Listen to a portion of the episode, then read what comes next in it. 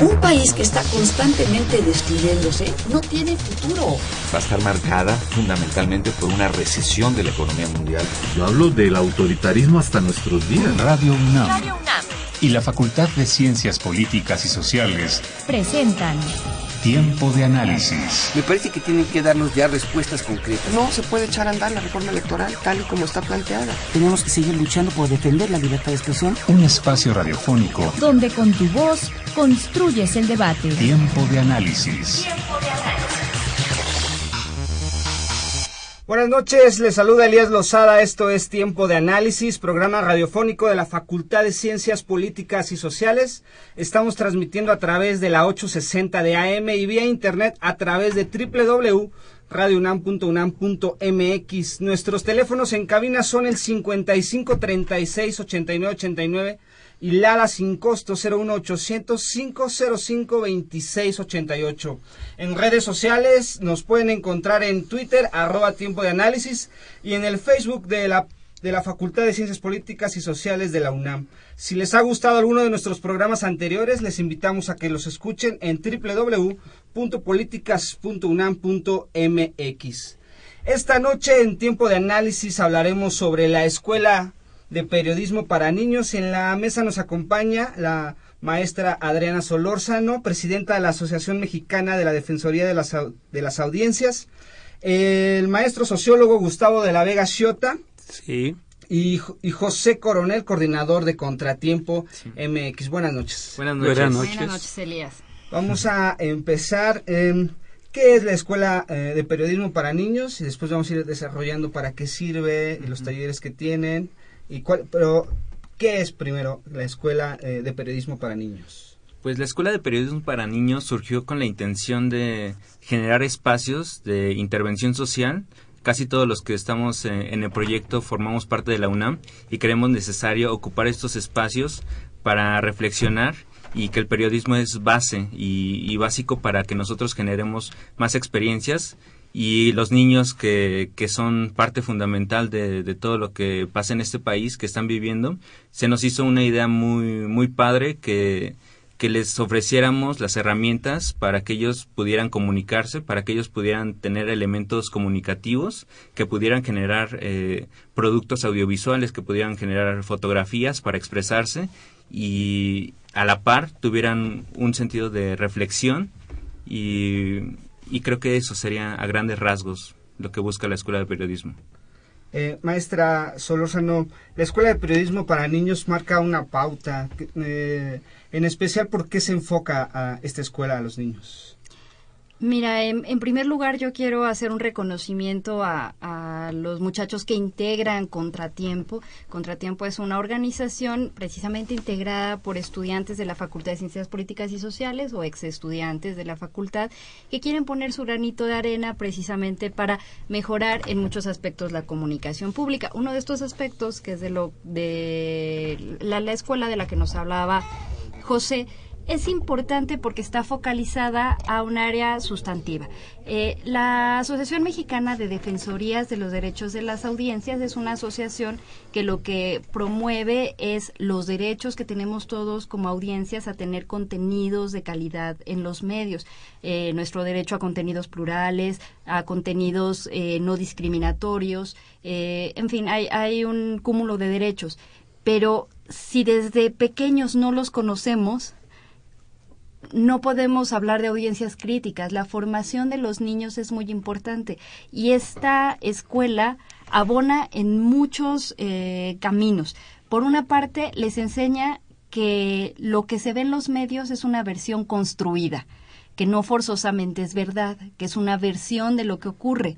Y eso ya está generando audiencias críticas a futuro, personas que no van a creer a ciegas cualquier cosa porque esté publicada, que entienden que sigue un proceso de producción y que al final es una versión respetable, sólida, documentada, pero es una versión. Por otra parte, aprenden que tienen derecho a comunicar, a manifestarse, a ser escuchados eh, eh, digamos que iniciativas de este tipo de verdad abonan en que nuestros niños a futuro puedan ser audiencias críticas. Siempre decimos es que los niños son el mañana y creemos que nada más porque decimos que son el mañana ya es un mañana mejor. No va a ser un mañana mejor, ni van a ser audiencias más críticas, ni van a ser personas que contribuyan mejor a la comunicación pública si no nos esforzamos por proporcionarles las herramientas. Y lo que han hecho estos muchachos de contratiempo es proporcionarles esas herramientas a los niños. Así que es un esfuerzo muy, muy valioso. Eh, profesor Gustavo, eh, a veces cuando nosotros entramos a la, a la escuela a estudiar periodismo, todavía tenemos muchas lagunas y decimos, bueno, ¿para dónde? Eh, periodismo, narrativo, eh, la televisión, la radio. Cuando eh, en la experiencia con los niños, ¿qué es lo que se les enseña primero? ¿Qué es periodismo a lo mejor? sí, a, mí me parece que crear una escuela por los alumnos de la facultad, en primer lugar hay que reconocerla como parte de la propia filosofía, del propio proyecto de la UNAM. Esto cae dentro de lo que podríamos denominar el extensionismo. O sea, el conocimiento va más allá.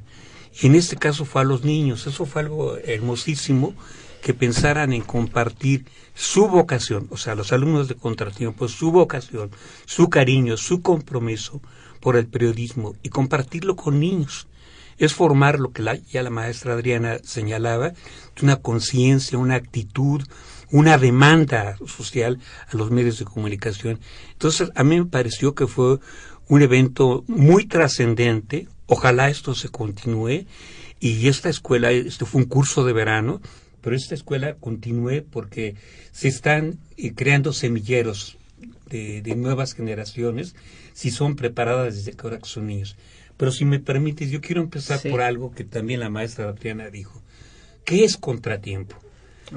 Contratiempo es una revista virtual que crearon hace siete años un grupo de estudiantes. Es difícil crear una publicación. Yo dirigí una tesis, y acá traigo el nombre, de una chica, Claudia Nayeli Reynoso Monterrubio, que se denominó La Voz Estudiantil en la Facultad de Ciencias Políticas, periodo 93-2000. Ella en ese periodo localizó 12 publicaciones. De esas 12, tres solamente aparecieron una vez. Y la que más apareció fue una revista Rebeldía con seis números. Contratiempo tiene siete años que mensualmente cambia la edición. Esto es insólito. Yo lo estuve checando. Es la primera vez que una publicación estudiantil dura tanto tiempo. tanto tiempo. Entonces realmente pues es una felicidad, algo que hay que celebrar, festejar, porque además siguen teniendo una actitud analítica y crítica con las autoridades, no se doblegan, hablan, lo mismo critican a los partidos políticos, demuestran su vocación por la literatura, por el deporte. Es una revista realmente profesional. Y que esto lo hagan estudiantes, la verdad es muy motivante. Ahora ya la primera generación ya trabajan en los medios, ya los encuentra uno cubriendo notas nacionales, notas de deporte, etcétera. Pero en esa cantera de contratiempo, han surgido muchos estudiantes brillantes y eso a mí todavía me entusiasma más, porque son estudiantes brillantes que cumplen con su compromiso escolar, pero además se dan tiempo para hacer una publicación. Entonces, la verdad, yo estoy muy contento con ellos y estos siete años, pues yo les aplaudo porque la verdad no es algo común que suceda. Y ahora todavía su vocación, su compromiso, lo comparten con niños pequeños, bueno, pues este, están en el camino. José, cuéntanos cómo surgió la idea en Contratiempo y de niños de qué edad estamos hablando. Sí, pues antes que nada, gracias al maestro Gustavo. Eh, creo que hizo una síntesis muy, muy buena de, lo que ha sido la revista. Y regresando al tema del taller de verano de Escuela de Periodismo para Niños, normalmente se había pensado que fuera de niños de 8 a 12 años, pero llegaron algunos niños de, menor edad y tuvimos a dos pequeños más que eh, tenían unos 5 y 6 años y se sumaron pero pues la, dinámica se, se prestó muy, linda con ellos también. Eh, todo este proyecto surgió con la intención, te, comentaba, de, de que el periodismo para nosotros se ve limitado porque no nos permite hacer una crítica, pero esa crítica muchas veces se queda en un aspecto eh, a veces de criticar eh, por afuera, sin, sin involucrarse. Nosotros queríamos generar una acción o, o empezar a generar eh, pautas para, para intervenir en la sociedad. Dijimos, ¿cuál es el sector que, que se ve más vulnerado ante la violencia, ante todo lo que estamos viviendo en el país? Y eh, bueno, un, de mis compañeros, muchos están trabajando en temas de, de niños, de infancias, y sugirieron la, la idea de trabajar con niños, y de ahí se vino todo un proceso de investigación. Eh, el proyecto eh, previo a la escuela de periodismo duró seis meses casi de investigación, de estarnos documentando sobre cómo trabajar con los niños, cómo, cómo hacerle para que los mantuviéramos eh, entretenidos, que, les gustara. Y bueno, esta, esta tarea eh, duró seis meses. A partir de eso se, se empezaron a crear la- las dinámicas, se empe- empezaron a crear lo- los contenidos que, que íbamos a tomar y, y se decidió que lo dividiéramos eh, en crónica y literatura. eh, la generación de contenidos audiovisuales, por una parte video, por otra foto. Eh, les dimos una especie de taller de sensibilización ante lo que estaba ocurriendo de, en el mundo y en el país, básicamente, y que a partir de ello empezaron a reflexionar y, y contarnos qué pasaba en su vida cotidiana. Eh, nos llegaron historias muy, muy padres. Creo que, que cada uno de los niños a- al final quedó muy contento y, los papás también nos agradecieron de una manera muy, linda. Creo que, que fue lo, lo más gratificante. En la escuela no, no cobramos, decidimos que sí iba a ser una acción de intervención social, que tenía que ser gratuita, que tenía que ser para personas que, que vivieran un poco alejado de, de la cultura eh, de museos y toda esta, esta cuestión. Eh, lo hicimos en una zona que está por Coyacán, no en el centro de Coyacán, sino en el Centro Cultural de Pueblos y Barrios Originarios y ahí no, nos trataron muy bien también. E- Esta fue la primera vez y cuál fue el resultado en los niños que se vio cuando después de terminar el curso quisieron hacer no sé un periódico mural en la primaria. ¿Cuál fue el resultado a primera vista? Obvio, esto esto puede ser la semilla para mucho tiempo después, pero el primer resultado que podamos hablar. El primer resultado, y creo que con lo que yo me quedé, es que los niños eh, ya no solo veían a, los instrumentos como, como, ah, me voy a tomar una foto, sino, ah, yo puedo documentar esto, o yo voy a grabar esto para contar una historia. Creo que esta cuestión eh, que es básica de, del periodismo, contar historias, es con lo que yo me quedo en los niños. Profesora, mm, ahorita, bueno, retomando el, el tema de que una publicación dure siete años más una publicación de la facultad, una publicación de estudiantes, eh, a lo mejor, no sé, usted oriéntame, eh, es un... Tiene que ver el hecho de que una publicación se relaciona a una acción social, en este caso, ¿no? Que es el, eh, la Escuela de Periodismo para Niños, y también eh, de que se apoya con herramientas que ahora ya tenemos, que es Internet, eh, montar un portal, una página web, y no precisamente estar esperando recursos para ir a imprimir, ¿no? Pues mira, cuando hablamos de que ahora es muy fácil ser emisor y abrir un blog y que tienes ventajas que a lo mejor en otro tiempo o en otras generaciones no teníamos, es también simplificar un poco, porque sí puedes tener la herramienta, pero puedes tener a lo mejor la posibilidad de, tener un espacio donde comunicar, pero si no tienes la disciplina para investigar, para documentar y para producir el material, la verdad es que el blog puede quedarse ahí con una entrada, dos, y pasan tres meses y no lo actualizas. Eh, el que Contratiempo haya durado tantos años, de lo que nos habla es de una disciplina de lo que nos habla es de una conciencia eh, real de lo que debe ser la, la autogestión de muchachos que no están esperando que alguien les apoye, sino que están apoyando, que están pensando en intervenir más que alguien venga y, y les dé soporte. Que, que, bueno, también hemos de decir que mucha gente apoyó este proyecto a través de Fondeadora, que, que, Claro. que se fondeó con, con recursos de gente que creyó en ellos, pero al final ellos se están moviendo para conseguir esos recursos. Pero volviendo a la pregunta original, eh, a mí me gustaría mm, desplazarla de esta cuestión de quizá puedan tener ahora más facilidades eh, técnicas, pero yo sí creo que eh, el éxito no está ahí. porque no es eh, el aprender a usar los aparatos o el tener la posibilidad de acceso, es el saber para qué los vas a utilizar, que también por eso la escuela es eh, una intervención importantísima. Ayer estaba yo en un foro sobre eh, violencia e Internet y hablábamos precisamente sobre eh, lo mal que o, o, lo dañino que es el determinismo tecnológico. Cuando a un niño le das una tableta y, y tú piensas que cumples con enseñarle, mira, aquí se prende, este, así puedes utilizar una aplicación, eh, así vas a poder mover el, el, el, cursor y generar, este, a lo mejor un formato de este tipo la pura dominación técnica de un aparato no te da un avance cualitativo real. El asunto es, ¿para qué me sirve esta tecnología desde mi libertad de expresión, desde mi derecho a saber, desde la posibilidad de conocer, desde mi posibilidad de acceso a, información plural, a diferentes versiones del mundo?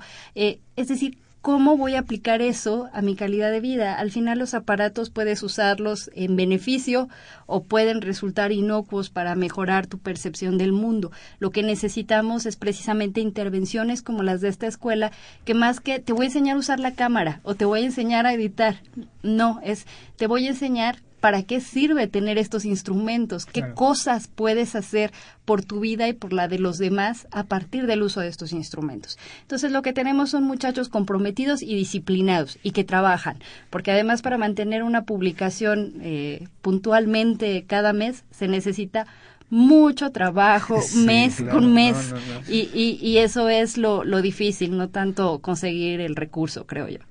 Y eh, sobre esto de abrirles al, el panorama a lo mejor a los niños, porque entrar a una escuela de periodismo a los ocho años, yo a los ocho años, la, yo que estudié periodismo, pero a los ocho años no tenía idea de que iba a estudiar periodismo, estaba en otras cosas. Eh, ¿Hasta qué punto le puede abrir el panorama a los niños estar conscientes, ¿no? De los problemas sociales, porque a lo mejor, y es cierto, ellos sobre todo se quedan en lo que ven en televisión, no sé ya también tanto acceso a redes sociales, pero a lo primero, ¿no? ¿Qué tanto le puede abrir la mente o el, el sentido crítico a, a, una persona de ocho años?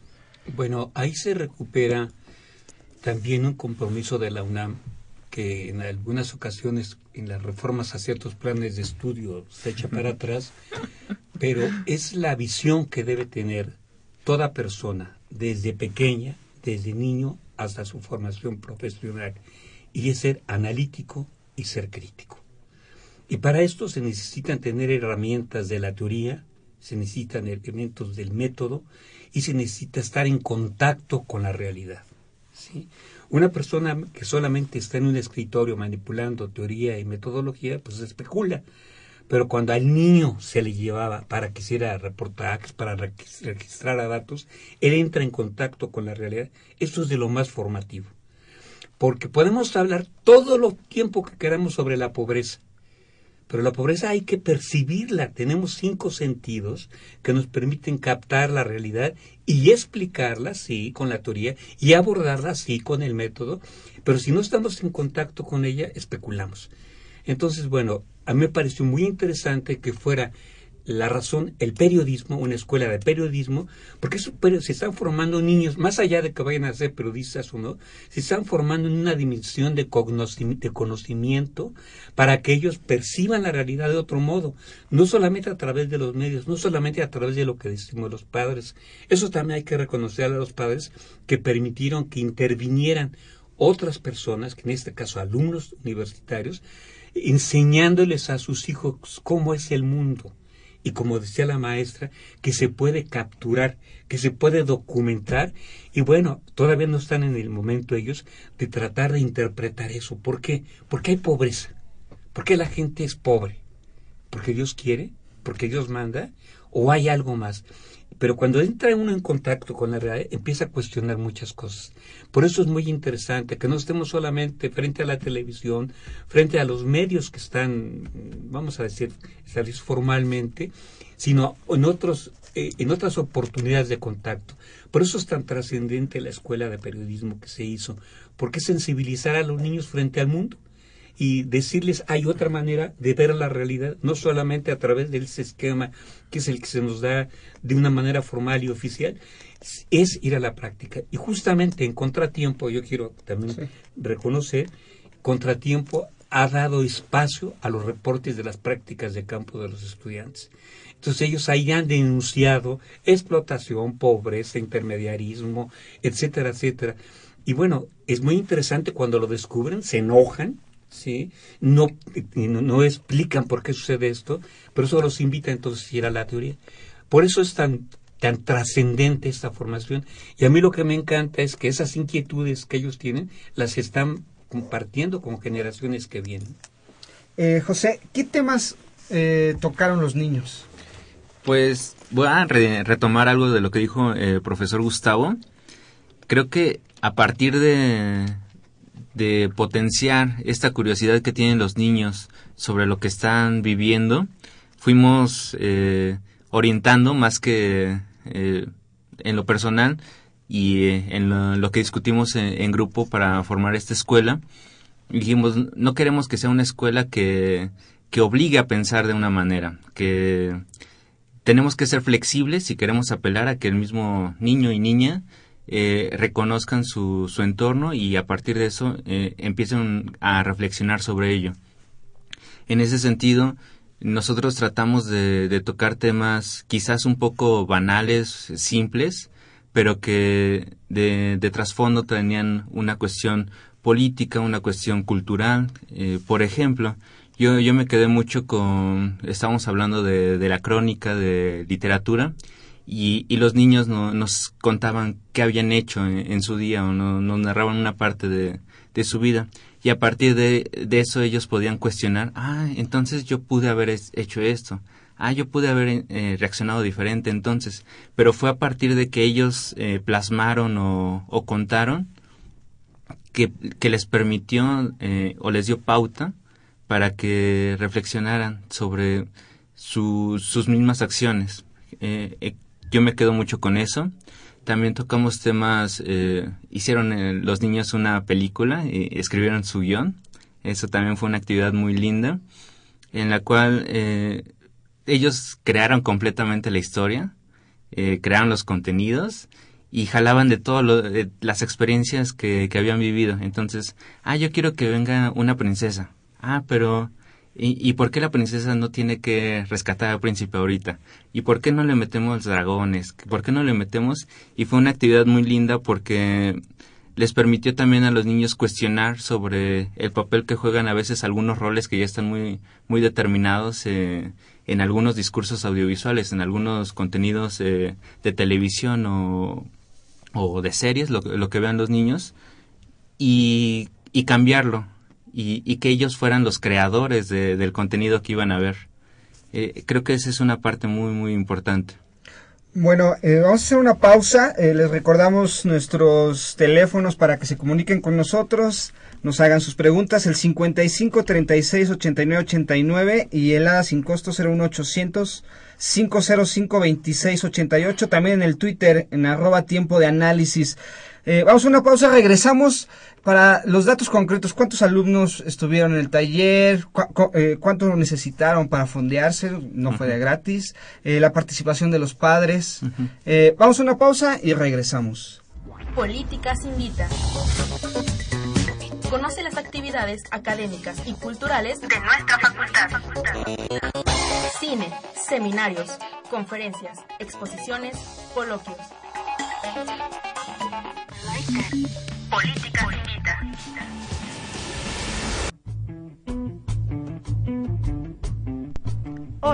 yo soy Jimena Lezama y esta semana, Tiempo de Análisis, la Facultad de Ciencias Políticas y Sociales, la Facultad de Química y el Ensamble Nacional de Trompetas de México te invitan a la presentación sonora La música vive en la universidad.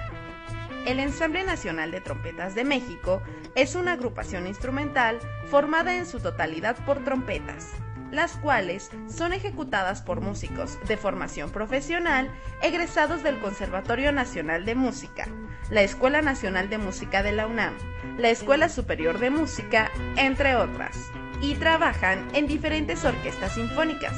tales como la Orquesta Sinfónica Nacional, la Orquesta Sinfónica de Teatro de Bellas Artes o la Orquesta Sinfónica Juvenil Eduardo Mata de la UNAM. En los conciertos que ofrece esta agrupación, el público es orientado para conocer diferencias entre las diversas trompetas que acompañan a la orquesta.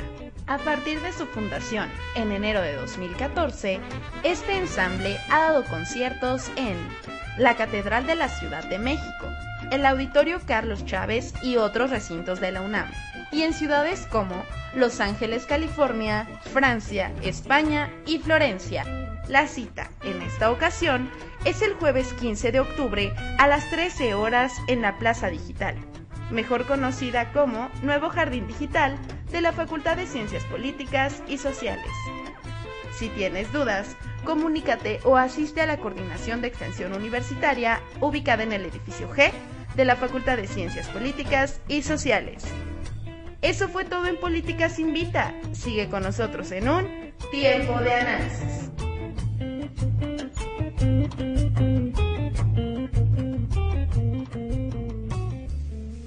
Estamos de regreso en tiempo de análisis con el tema Escuela de Periodismo para Niños, eh, una acción que impulsó Contratiempo MX, una publicación de la Facultad de Ciencias Políticas y Sociales, una publicación de estudiantes. Y nos quedamos, danos los datos duros del primer curso. ¿Cuántos niños, cuántas semanas, cuántas horas, la interacción con los padres? Eh, ¿cuántos le, ¿Cuánto le costó a ustedes? Eh, ¿Cuánto tuvieron que eh, juntar para eh, financiar este primer curso? Pues fueron eh, 22 niños los que acudieron. Eh, toda la, la cuestión de las, de las cámaras, videos y todo eso corrieron por cuenta de, de los que formábamos parte del proyecto. Los padres de familia fueron un, un gran impulso porque fueron los que nos dieron la confianza de, de trabajar con, con los niños. ¿Cómo llegaron los niños? ¿Hizo una convocatoria? ¿Quién- ¿De dónde los escogieron? ¿Cómo fue?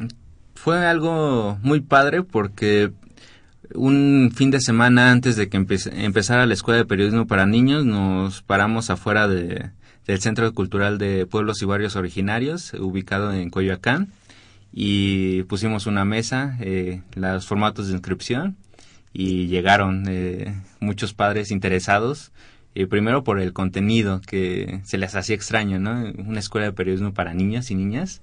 Eh, sí, como y a mí también me- creo que si hubiera estado del otro lado me hubiera causado mucho ruido. ¿qué, les van a enseñar a los niños? Y, era con la duda que, que, llegaban los padres, ya cuando les com- comentamos un poco del proyecto, de la revista, de cómo había surgido la idea, eh, pues los inscribían, eh, se dio una interacción muy padre, normalmente con todos los padres que, que formaron parte del proyecto, eh, que nos prestaron a sus niños un rato para, para enseñarles un poco de lo que sabemos.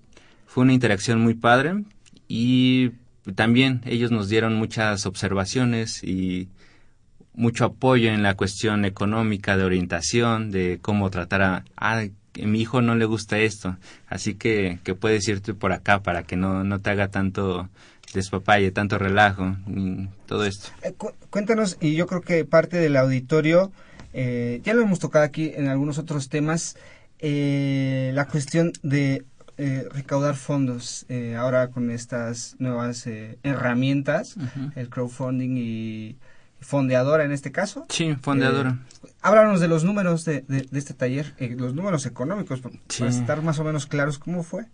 Pues en un principio todo lo que salió de, de recursos fue de nosotros, lo, lo que tuvimos que comprar de papelería y que recuperamos a partir de Fondeadora. Eh, ahí juntamos 12.125 pesos, eh, los cuales pues, nos van a ayudar a, eh, por una parte, a recuperar los gastos de que invertimos, que te repito, la- lápices, papelería y todo esto y por otra la- las recompensas que nosotros damos a todas aquellas personas que confiaron en el proyecto y que nos aportaron económicamente de alguna manera.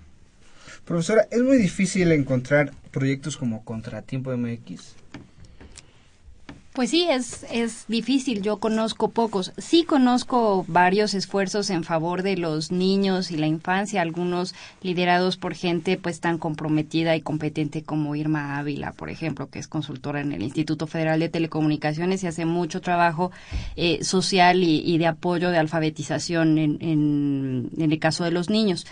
Pero son pocas, son pocas las oportunidades son muy pocos los esfuerzos que se hacen y es importante que se multipliquen y sobre todo intervenciones como esta que van al lugar donde es necesario y en los momentos que además para los padres es todavía más necesario, porque lo digo en el verano, muchos padres siguen trabajando y los niños no están en la escuela y muchos de ellos no tienen manera de inscribirlos a, cursos de verano o, de pagar a alguien que los cuide. Los niños terminan aburriéndose en las oficinas y los padres estresados porque tienen al niño ahí. Eh, la verdad es que hacen falta estos espacios porque al final los niños pudieron aprovechar muy bien el verano, los padres se sienten apoyados con estas intervenciones, con la tranquilidad de saber que sus hijos están aprovechando el, el tiempo y, y finalmente, creo que el aprendizaje que se llevan también nuestros alumnos de ciencias políticas es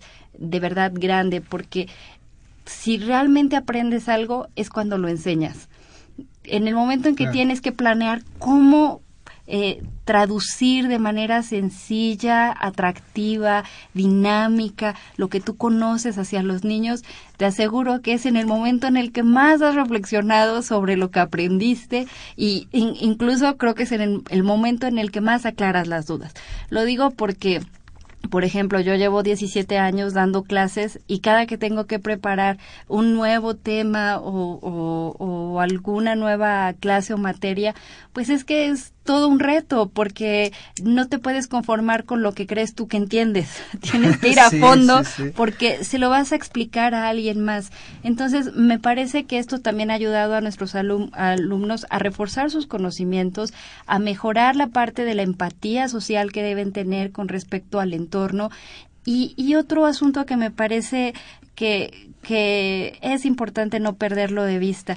Muchas veces uno escucha personas que critican el que la universidad eh, sea gratuita, que la UNAM sea gratuita. La verdad es que es gratuita entre comillas, porque hay muchas cosas que devuelve la comunidad universitaria a la sociedad.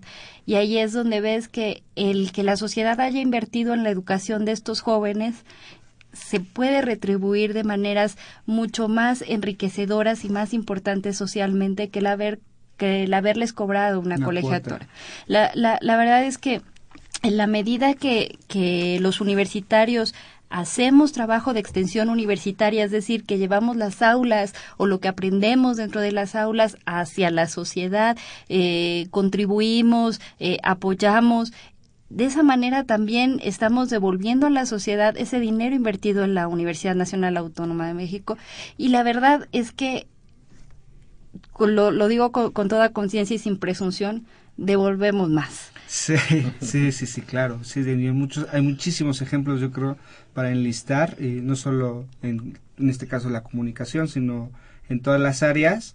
Este, quería preguntarle, ¿cómo ve eh, la Asociación Mexicana de la Defensoría de las Audiencias este tipo de iniciativas?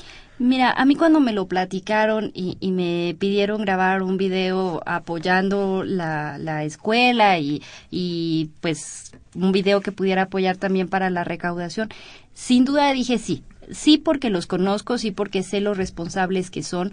Supongo que, que, muchos se preguntarán, bueno, pero es que dejarle niños a universitarios que nunca han tenido manejo con niños, que a lo mejor no sabrían cómo actuar en un momento de emergencia. Créeme que son muchachos responsables que se prepararon mucho tiempo antes de abrir la convocatoria, que, que tenían muy claro a, algunas situaciones. Por ejemplo, un querido amigo mío que es el maestro Javier Platas les ofreció eh, que pudieran ir a reportear a su programa de radio, porque él tiene un programa de radio en vivo donde les explica a los niños eh, cómo funcionan los instrumentos musicales, qué es la música y, y, y apoyan la sensibilización musical. Se tráiganlos para que hagan un reportaje sobre eso eso. De inmediato el responsable de la escuela dijo, ah, hay que hablar con los padres, tenemos que ver cómo se van a trasladar, hay que ver las cuestiones de seguridad. Es decir, había mucha conciencia con respecto a a la responsabilidad que entraña eh, tener niños bajo, bajo una tutela provisional.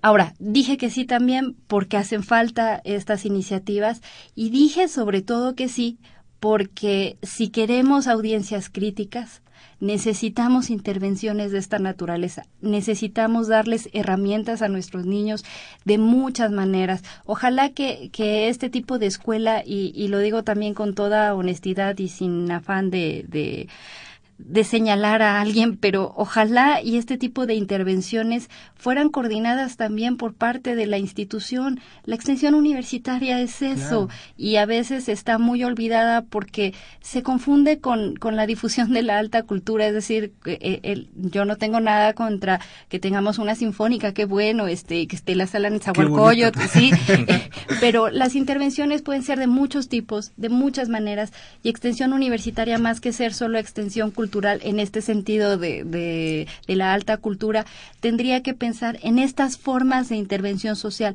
Hay muchas que hace la universidad, no digo que no, muchas y de muchos tipos, eh, de salud, de orientación legal, pero podemos hacer todavía más y desde la Facultad de Ciencias Políticas y Sociales creo que se podrían coordinar muchos proyectos apoyados con nuestros alumnos con un respaldo institucional y, y, esto que hicieron los muchachos nos muestra todas las áreas de oportunidad que hay y cuántas cosas se pueden hacer desde la institución precisamente para que la universidad no esté alejada de la gente y que sepan que es su universidad, que es una universidad pública y que es de todos. Y que está llena para para todos los proyectos, ¿no? en este caso, y digo, a mí me ha tocado también con otros amigos fundar revistas que duran uno o dos números y que dices, híjole, porque uno trabaja, porque uno ya se fue, porque no hubo recursos y te quedas con el primer número y siete años después seguir este, publicando. La verdad es que sí, sí, hay que reconocerlo. Profesor, yo quería tocar con usted, eh, ya hablamos sobre eh, eh, la escuela de periodismo, pero ¿qué más puede hacer, por ejemplo, una publicación como Contratiempo? ¿Qué más temas puede abordar? ¿Qué más acciones sociales? Yo esto lo veo como una acción social, una acción para la comunidad. ¿Qué más se puede hacer? A ver, yo te respondo, Elías, pero primero en el contexto de la escuela para, de periodismo para niños. Ahorita lo que valoramos es el, los números de niños que egresaron. Pero hay otra, en la educación crítica, hay otras consecuencias que a veces no se ven.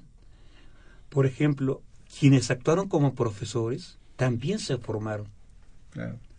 Y ellos se formaron en una actitud que acaba de decir José, dialogaron con los profesores, con los, con los padres. Eso es de lo más interesante cuando reconocemos a la autoridad en un proyecto. Permitieron que los padres hablaran, opinaran, criticaran y participaran. Ahí se formaron dos estamentos, profesores y padres. Eso también tenemos que educar a los padres. A, veces el padre es consentidor eh, o es intolerante, en fin, sigue teniendo tradiciones que limitan mucho. Por ejemplo, cuando salimos a prácticas de campo, bueno, al profesor le encargan mil cosas de los hijos y por favor, pues, ya es un adulto, se tiene que formar, tiene que entender que eso es parte del proceso de la vida. Pero a mí me parece muy interesante la formación de los propios muchachos. Aceptar, ir a dialogar con la gente, proponerles que enseñaban a sus hijos, eso es tener una actitud completamente de condescendencia, de respeto con la gente y de ganarse la confianza para que ellos escribieran a sus pequeños en una llamada escuela de periodismo. Yo digo que hay dos productos más ahí muy interesantes en este proyecto, que fue la formación de profesores ¿sí? y la formación en los padres de familia. Ahora, ¿qué repercusiones? Regreso a tu pregunta, Elias. qué otras o qué otra trascendencia tiene la revista.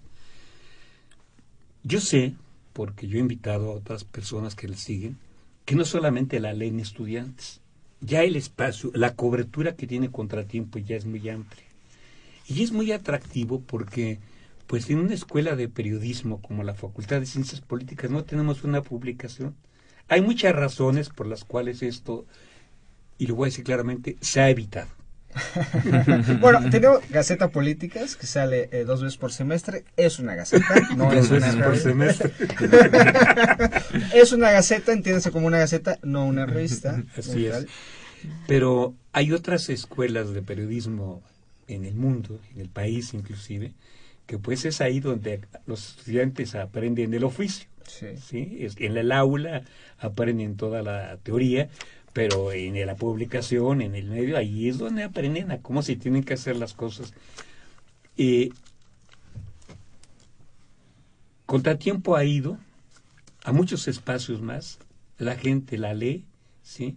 Yo tengo una prima que lee y me dice, oye, no han publicado poesía los muchachos, a mí me encantan ver sus poesías de jóvenes, porque ahí se ve, ella sí lo, lo interpretó, eh, la, es, la sociedad que tenemos ahora, que es efímera, que, este, que los noviazgos ya no duran, se están permanentemente lamentando, que, que ponen el cuerno, etcétera, sí, lo dicen ahí, lo poesía. En cambio, este, en casa, eh, bueno, vemos cómo critican al, al poder, cómo critican a los grupos que, que detentan eh, pues, eh, la economía, la política en el país. Entonces ya tienen lectores que van más allá de los estudiantes. Y vemos muchos profesores, pues me encanta cuando yo veo que ya en Facebook, que ya salió la revista rápido, hay que ir a meterse a la página. A mí me gusta ver mucho cómo van escribiendo. Yo decía, y yo conozco ahora muchachos de la primera generación que ya trabajan en los medios, y digo, pues esto es de la cantera de contratiempo, ¿no? Allí se hizo, ahí se formó. Pero quiero agregar una cosa más. Es muy atractivo, y por eso estoy de acuerdo con la maestra, que la facultad y la universidad deberían impulsar esto, porque el ambiente social que hay ahora es terriblemente decepcionante, dañino para un joven. ¿sí? Mucho tiempo se dijo que la, eh, el futuro del país eran los jóvenes. E inclusive algunos viejos nos dicen que nos vayamos porque siguen los jóvenes. Nosotros estamos en, en desacuerdo con eso, pero yo lo que eh, veo es que hay muchos jóvenes a los que se les tiene que dar oportunidad para que actúen en un medio que vemos que está totalmente descompuesto. Pobreza, delincuencia. ¿Qué expectativas tiene un joven? Bueno, pues este tiene que ser consciente. Y publicaciones de este tipo logran eso, que aparentemente es poco, pero que en realidad socialmente, sociológicamente es mucho tener conciencia social de lo que pasa en el medio. Porque hay mucha gente que, que vive dormida, hay mucha gente que su nivel de enajenación hace que se crean todo lo que se les dice. Entonces creo que la trascendencia de Contratiempo ha sido fundamentalmente en ser un medio analítico y crítico que concientiza a sus lectores, empezando por la comunidad de la facultad, pero hacia los otros espacios donde también se ha abierto. Ya, eh, vamos con una llamada del, del público. La señora Servín de la colonia San Rafael dice, muchas felicidades por su trabajo con los niños, ellos son el futuro de este país. Vamos a ir a una pausa y regresamos. Eh, que sigue? Va a haber un segundo taller, quiero suponer. Sí, así Eh, es. Hacemos desde aquí la primera convocatoria, a lo mejor. este eh, y, y, y qué acciones tiene pensado Contratiempo, no solamente con la Escuela de Periodismo para Niños, sino para la publicación. Vamos a una pausa y regresamos. Políticas Invita. Conoce las actividades académicas y culturales de nuestra facultad. Cine, seminarios, conferencias, exposiciones, coloquios. Políticas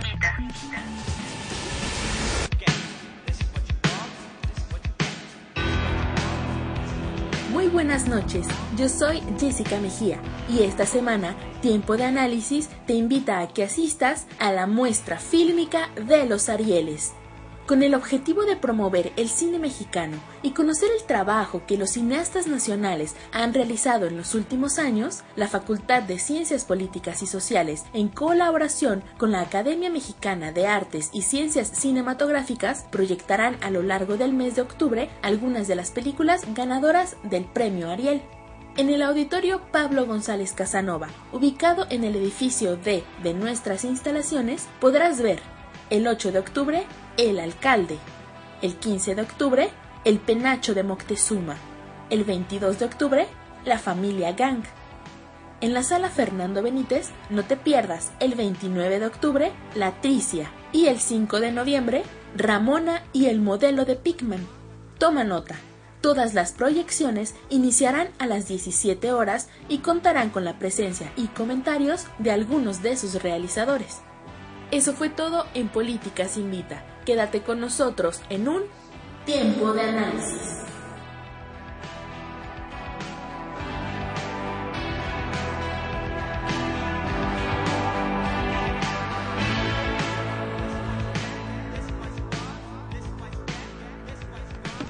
Estamos de vuelta en tiempo de análisis con el tema Escuela de Periodismo para Niños y a la mesa eh, se, se, incorpora Deyanira Morales, estudiante de la Facultad de Ciencias Políticas y también colaboradora de Contratiempo MX. Deyanira, cuéntanos tu experiencia en esta Escuela de Periodismo. Hola, buenas niños. noches. Eh, bueno, yo fui facilitadora yo estuve ahí, eh, se supone que dando crónica, pero en realidad al final creo que todos los facilitadores dimos de todo un poco. Eh, la experiencia que me quedó es que nosotros no fuimos ahí para transmitir nuestro conocimiento. O sea, yo de Yanira no fui a transmitir lo que sé, sino generé las posibilidades para que se hiciera un conocimiento colectivo. Eh, más que todo fue un aprendizaje que, que me atrevo a decir que nos lo llevamos nosotros no tanto los niños. Fue una cosa muy bonita el hecho de encariñarte tanto. Al final creo que todos lloramos cuando ya nos tuvimos que despedir de ellos, porque ya no los íbamos a ver igual de la misma forma, diario. Eh, fue una experiencia muy hermosa porque los niños llegaban y muy, muy chistosos nos contaban, justo como decía Coronel, su vida, o sea, un, fragmento tal vez de, de, lo que habían recorrido de su casa a la escuela. Y bueno, eran muy chistosos, eh, nos hacían reír demasiado. Uno salía eh, con, con mucha energía. Si tal vez uno llegaba de malas, los niños te ponían de buenas, te hacían reír muchísimo. Luego eh, nos tocó que fue la fuga del Chapo y de repente les dábamos un tiempo para que también jugaran entre ellos, ¿no? Y me tocó un niño que estaba jugando en su tablet un juego del Chapo. Entonces yo, yo, y aparte se estaba fugando. Y entonces, le dije, oye, este, a ver tu juego. Y ya me dijo, ah, sí. Y entonces tenían que saltar el Chapo y bueno, una serie de obstáculos. Y le dije, oye, ¿y sabes quién es el Chapo? Y me, y se llama Emi, Emi el niño, Emilio. Y me dijo, o sea, desde abajo me vio y me dijo, claro que sí es un hombre malo y que vende drogas. y entonces a mí me impresionó mucho porque realmente saben, o sea, creo que a veces subestimamos mucho a los niños. Eh, decimos que tal vez no pueden hacer ciertas cosas y al final escuchan todo y saben todo y nos preguntaban y tú todavía vives con tu mamá y te mantiene tu mamá o sea como nos veían como tal vez muy grandes y nosotros pues nos daba mucha risa eso. en tu casa todavía. Sí, sí, y aparte llegaban porque les enseñamos esta onda de que pudieran entrevistar. y llegaban y, y, no te da pena vivir con tu mamá y, sí, eso, eso fue. Aprendimos más nosotros. eh, la verdad que qué interesante. Eh, ¿Y ha salido algún tema o alguna crónica de los niños que pueda ser incluida en la revista? Sí, sí, de hecho eh, hubo una crónica que la hicieron de, del día, o sea, de la clase, de lo que fue. ellos ellos entrevistaron a, sus propios compañeros de sus gustos, de, de la música que escuchaban y una niña que se llama Luisa, eh, ella no me acuerdo dónde vive, pero no era de acá del DF, estuvo solamente en el curso hizo la crónica de estamos aquí en la escuela y estamos entrevistando y entonces la tenemos y sí va a salir publicada. Eh, tal cual narran lo que estaba pasando. Esa para ellos eso era su crónica. Nosotros no les dijimos. Tal cual este bueno esos criterios periodísticos que tal vez nosotros tenemos muy rigurosos sino fue su, su experiencia del día. Me permito sumar a, a, esa cuestión. Eh, en la revista Zócalo no, nos va a publicar algunos suplementos para el mes de diciembre, enero, eh, más o menos, y donde vamos a contar un poco más sobre todo el proceso de construcción de la escuela de periodismo, sobre algunos productos que generan los niños y sobre todas las experiencias que, que fuimos viviendo, que nos fueron contando. y sumado a esto, también eh, en Centro Cultural Border vamos a tener una exposición Mm. el siguiente mes, en noviembre, 28 de noviembre, sobre la Escuela de Periodismo para Niños, donde vamos a contar un poco de lo que pasó, de, de lo que vivimos, y a la par vamos a, mostrar fotos y recursos audiovisuales donde vamos a, a presentar eh, a los niños. ¿Y qué sigue? Supongo que va a haber un segundo taller de verano, de invierno. Ah, de- Yo creo que de verano, ¿no? De verano, la idea es de verano. Los niños nos lo pedían, incluso nos decían, por favor alarguen el, el curso. Y, y ellos decían, muy triste, también Emi, eh, eh, otro Emi que era más grande, pero ya no voy a alcanzar porque ya voy a ser más grande, ya no me van a aceptar en esa generación. Y nosotros le dijimos, sí, vas a tener derecho de antigüedad, claro que vas a ser aceptado, pero ellos nos lo pedían, incluso también los papás, él nos preguntaban, ¿el próximo año va a haber otra escuela? Y sí, la idea es esa, o sea, no nos vamos a echar para atrás, vamos a planearlo, incluso yo creo que, que ya tenemos la experiencia, vamos a, a mejorarlo y sí, claro que sí va a haber otro, pero de verano. Sí, alguna expectativa. En esta ocasión fueron 22 niñitos alumnos. A lo mejor llegar, no sé, a 50. ¿Cómo va a ser su convocatoria? Sí. La idea es que eh, el siguiente año podamos hacerlo simultáneamente en diversos lugares, precisamente para llegar a, a- a más niños.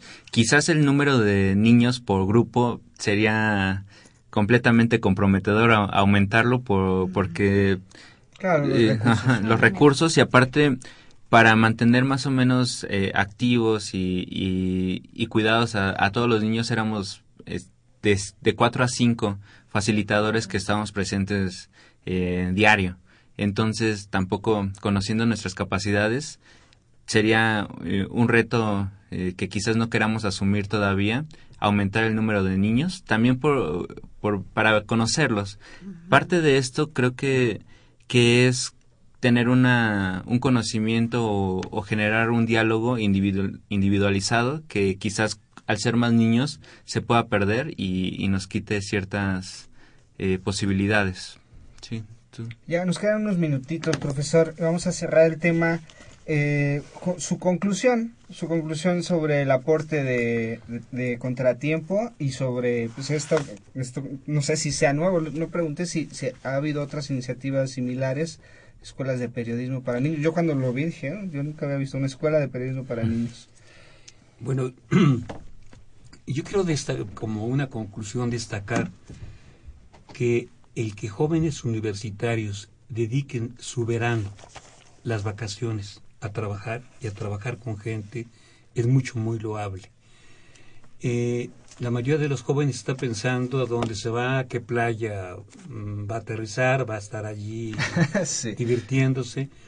Y el hecho de que los jóvenes se dediquen a este tipo de actividades creo que es de mucho reconocimiento.